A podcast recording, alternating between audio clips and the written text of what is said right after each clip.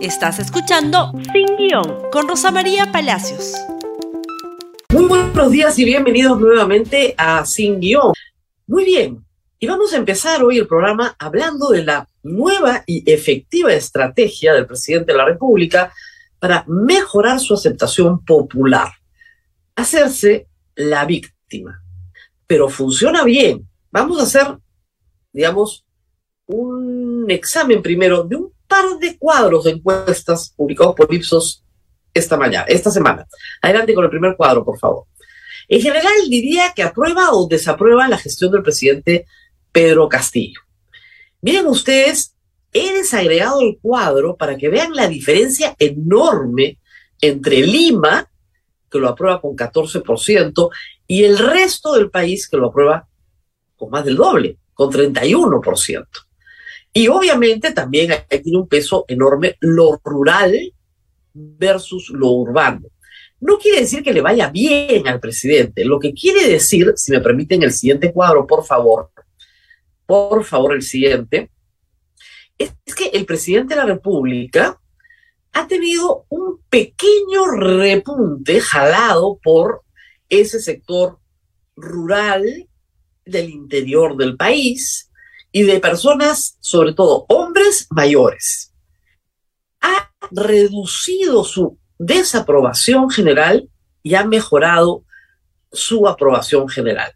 Yo sé que cinco puntos en una encuesta de más menos 3%, más o menos 2.5%, puede ser parte, ¿no es cierto?, estadísticamente de lo mismo. Pero en Palacio de Gobierno han leído esto como el triunfo de la estrategia de Pedro Castillo, víctima perpetua. ¿Por qué lo digo? Porque les voy a pasar ahora algunos extractos de el discurso presidencial en los últimos siete días y cómo se posesiona frente a las denuncias por corrupción. Para usar una frase de día de una columna de Fernando Tuesta, Pedro Castillo ha decidido que como presidente no puede, pero como candidato sí y ha decidido volver a ser candidato. Eso sí le sale bien. No se aleja del pueblo, no, no, no, no, no. Va a manifestaciones controladas, pero con cámaras, donde él pueda repetir una y otra vez que es un indio pobre, agricultor, rural, ninguneado, maltratado por la opulencia de los ricos que no lo quieren, y así lograr empatía en ese 25% que él presume lo puede sostener hasta el final de su mandato. Y esa empatía de victimización, utilizando a los hijos, en plural además, ¿no? A la familia, esa estrategia de victimización cree él que le está dando un buen resultado a raíz de lo que ha visto en estas encuestas. Así que por favor, vamos con lo que dijo ayer en Sechura, porque está incluso radicalizando la victimización. Que hoy han entrado inclusive a Palacio, que hoy inclusive han entrado hasta mi propio dormitorio. Por eso, desde acá insto a las autoridades que, no, que dejemos de hacer eso. Es la primera vez en la historia del Perú que se han ensañado con este gobierno porque vengo del campo se han ensañado con este gobierno en, una, época racista, totalmente racista, porque no hablo como ellos, porque no me siento a esas mesas opulentas como ellos, porque yo camino junto al pueblo y desde censura debo decirle al Perú que no me voy a separar de mi pueblo que me ha elegido. Fíjense en la narrativa que está construyendo el presidente siempre hay un ellos. Un ellos no determinado, porque los enemigos indeterminados son mucho más fáciles, ¿no es cierto? Para esta narrativa de victimización, no determinado, pero que corresponde a los ricos, a los limeños, ¿no es cierto? A los urbanos versus los rurales. Habría que recordarle al presidente que, digamos, a Pedro Pablo Kuczynski lo intentaron vacar y él tuvo que renunciar. Y era Kuczynski, pues era bien blanco, ¿no? Vivía en San Isidro, vive en San Isidro, el distrito más rico del Perú. Y lo votaron igual. Y a Vizcarra, que venía de Moquegua, también lo votaron. Y a Merino, que venía de Tumbes, también tuvo que renunciar, lo votó la calle. Entonces, la discusión acá es otra. Su familia ha participado o no en la adjudicación de obra pública en el distrito de Anguía. Esa es la razón por la cual su sobrina, perdón, su cuñada, hija putativa, está detenida actualmente. Tiene detención preliminar. Y esa es la razón por la cual probablemente su esposa pase, será insólito el caso, más adelante tal vez a una prisión preventiva porque sus vínculos directos con el alcalde de Anguía y con el ministro Heiner Alvarado dan cuenta de la adjudicación de obra pública a dedo en un negocio en el que participan sus cuñados. Pero ni una palabra de los hechos. Y esto ha sido toda la semana. Estos son extractos de presentaciones del presidente en la última semana. Vean esto. Se toman en cuenta otras cosas para debatir cosas como hacer creer que este presidente ha venido a robarle los centavos al país. Sí hacerle entender de que mi círculo familiar es igual al círculo familiar de los quienes han saqueado el país. Queridos compatriotas,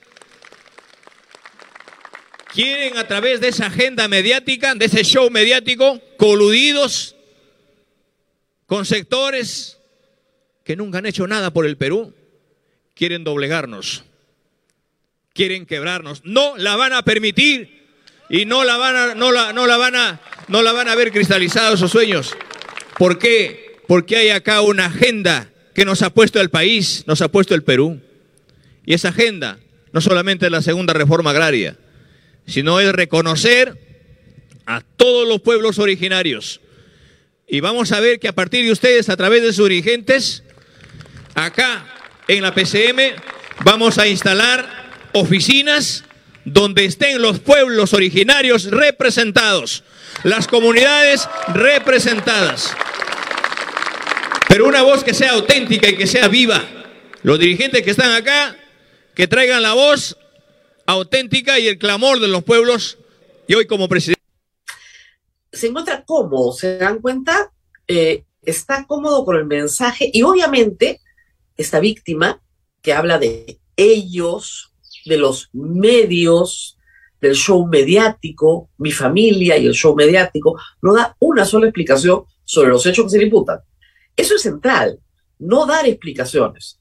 Su abogado, por su parte, interpone acciones para evitar la investigación. Él no da ninguna explicación, cero, nada. No habla de los hechos, habla de victimización y ofrece cosas. Voy a hacer una oficina para que ustedes estén aquí, los ninguneados, los que no han sido acogidos, ¿no es cierto? Los que como yo nunca estuvimos. El mismo discurso de Alejandro Toledo, en parte, el mismo discurso de campaña de Ollantumala. No es la primera vez que esto nos pasa. Esta victimización ya la hemos escuchado otras veces. Esta vez tiene un poquito más de demagogia, bueno, y seis carpetas fiscales, ¿no? Que es diferente. Pero hay que decir que el presidente también ofrece beneficios porque el mercantilismo también ha llegado al, digamos, al, Estado para quedarse. Pero vamos primero a una presentación más. Esta es el 12 de octubre en San Martín, el 12 de agosto, perdón, en San Martín. Miren el mismo discurso, aprecio. ¿Por qué? ¿Saben por qué? ¿Saben por qué piden la vacancia, la destitución, la inhabilitación del presidente? No les gusta que un chacrero esté en palacio. No les gusta que un campesino esté en palacio. Ahora hacen su finta pagando millones de soles a personas que hacen una persecución. ¿Por qué no la citan y le dicen, venga usted a declarar? Hacen su show para que la familia la tengan que enmarrocar y le digan al país, ese es el presidente corrupto. Medios, show, la familia, son palabras que se repiten todo. Show mediático, familia, van a llevar a mi familia enmarrocada, ellos, ellos, ellos, ellos, show mediático, mi familia, yo, pobre de mí, soy una víctima, chacarero, campesino, indio, rural, maestro, víctima, víctima, víctima, ellos, ricos, la opulencia, los millones. Miren, esto es de manual básico, ¿ah? es bien básico. Está instrumentalizando su condición. Que le está funcionando, ahí están los cinco puntos de la encuesta. Entonces vamos a tener esto los próximos dos meses sin parar. Ni una sola explicación. La semana pasada, también el 12, en la noche, ¿se acuerdan ustedes que ha tenido estas reuniones? Ayer tuvo una con prefectos, que son del mismo estilo. Por cuarta vez, recordemos lo que dijo, simplemente para que vean el patrón. A ver. Y acá quiero ser claro y quiero ser sincero ante el país.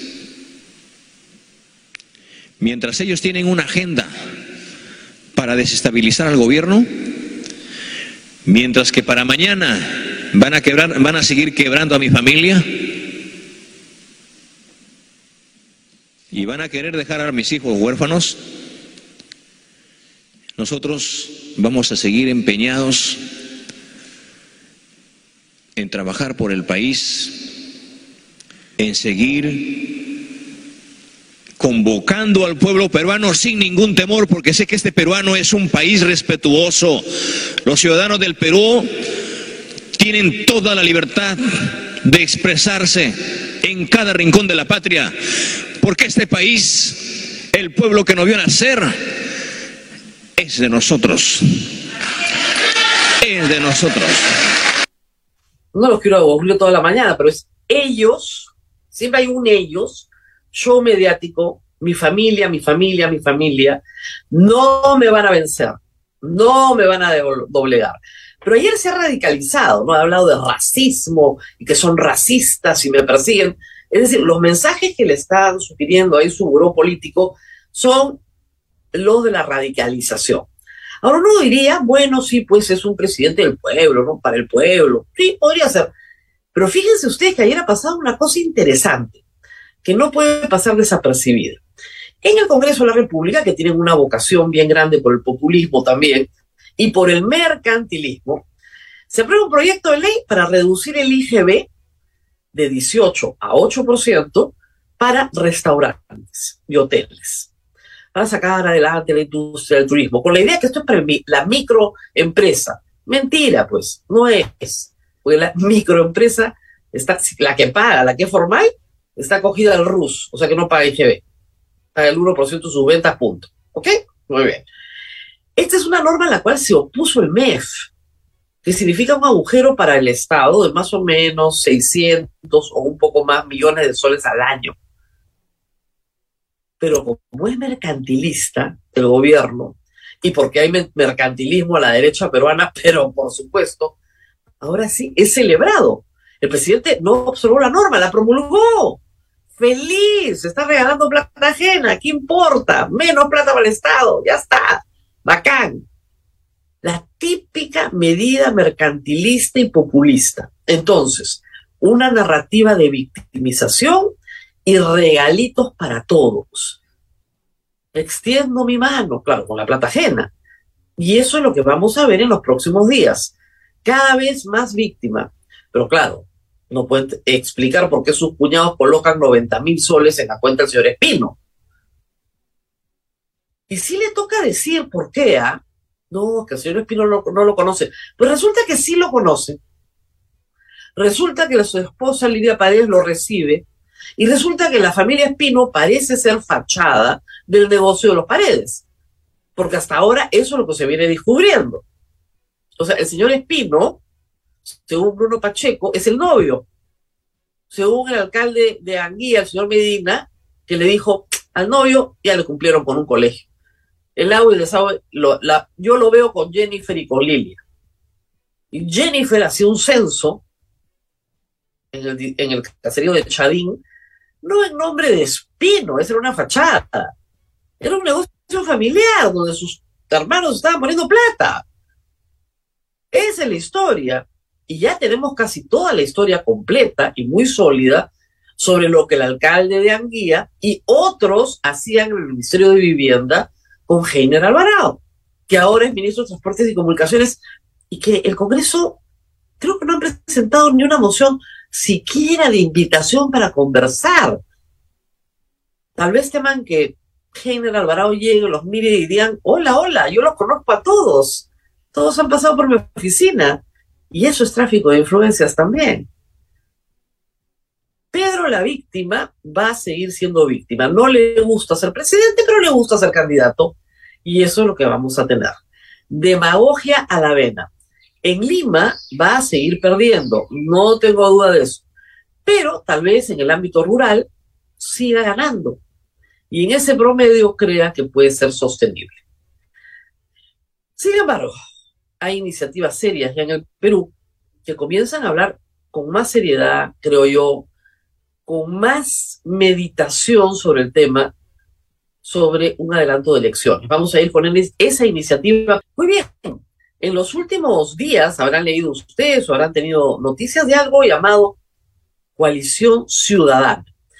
Quería compartir con ustedes algunas imágenes tomadas por mí y por otros que estuvimos presentes el día domingo en la mañana. Este es un acto simbólico, no es un acto de masas, es un acto simbólico que convocó a asociados de unas, en este momento ya, 170 organizaciones civiles, no partidarias.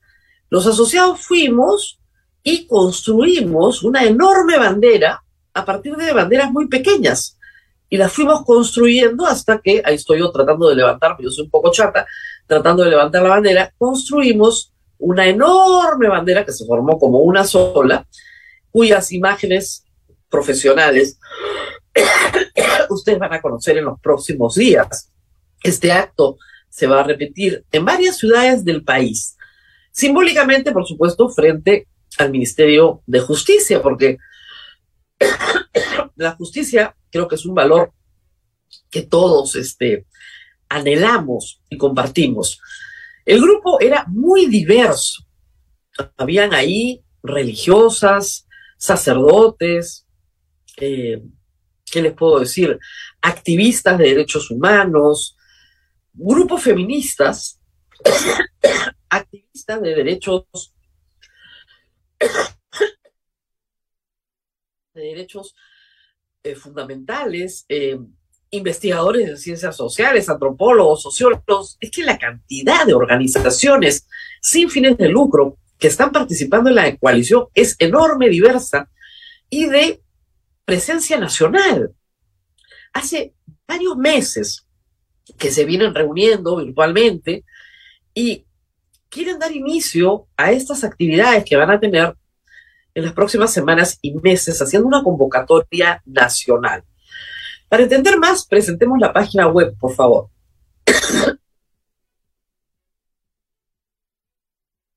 Esta es la página web de la coalición ciudadana.pe.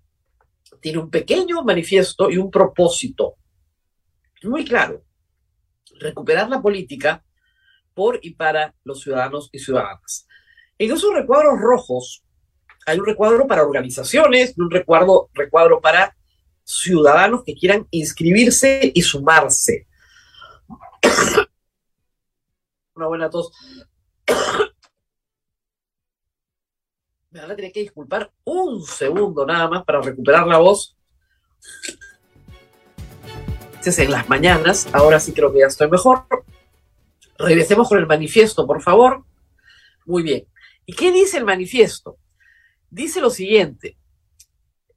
Dice varias cosas sobre que esta es una organización, por supuesto, apartidaria, pero lo que quieren es aportar, ¿no? Una agenda ciudadana, concertar reformas políticas importantes y económicas y electorales y defender el o demandar el adelanto de elecciones generales. Y este, el tercer punto, es el central. Es raro que 120 organizaciones, perdón, ya son 170, siempre me olvido, se unan para decirle a toda la sociedad, tenemos que hacer algo. Tenemos que hacer algo porque la situación de corrupción en el Perú es muy mala. Tenemos que hacer algo lejos del fraudismo, lejos del golpismo, no es el interés del golpe de Estado, ¿no es cierto? No es el interés de estas personas terruquear a nadie, y probablemente muchas de estas personas y de estas organizaciones tuvieron una enorme simpatía por la candidatura de Pedro Castillo. algunos no, algunos sí. Pero el hecho es que se han unido para convocar a la ciudadanía de una forma ordenada y responsable. Hay otras iniciativas en el mismo sentido. Se demanda una agenda, se demanda reformas políticas y electorales y finalmente se demanda un adelanto de elecciones como salida a la crisis. A diferencia del presidente de la República, que cree que es víctima de una conspiración, estas organizaciones creen que hay una crisis y que la crisis es real, que la crisis política del Perú se basa en la absoluta inestabilidad que tenemos y en la falta de prospectiva, porque no sabemos cómo va a ser el futuro, esa incertidumbre que nos acompaña cada día.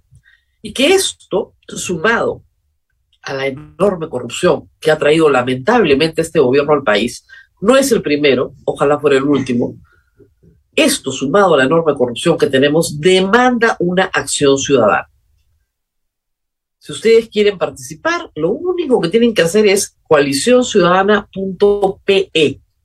Ahí hay dos cajitas, una, dos cajitas rojas arriba, para ciudadanos y para organizaciones. Y lean en la segunda página, si me ayudan, por favor, está la lista de todas las organizaciones, ahí está, la coalición, que estaban hasta hace muy pocos días ya inscritas, pero hay muchas más ahora. Hay de todo, hay de todo para todos los gustos. Gente que se dedica a la conciliación, a resolver conflictos sociales, gente que estudia, ¿no es cierto?, aspectos de la economía peruana, obviamente prensa, por supuesto, también está eh, todo tipo de organizaciones y colectivos dedicados a la defensa de derechos humanos, al trabajo social, al trabajo en cárceles, al trabajo en salud, en educación. Estas organizaciones no tienen un sello partidario, representan a una sociedad y hay que decirlo, también hay un grupo de empresarios. Ojalá se sumaran todos. Ahora que les están regalando el IGB, de repente no se suman, pero este, ojalá se sumaran muchos más, pidiendo con toda seriedad que se discutan reformas políticas y electorales para cambiar las reglas de juego y ir a un proceso electoral que nos garantice un mínimo de estabilidad como país. Muy bien, ya saben lo que tienen que hacer si quieren sumarse. Me tengo que ir, ya paró la tos felizmente.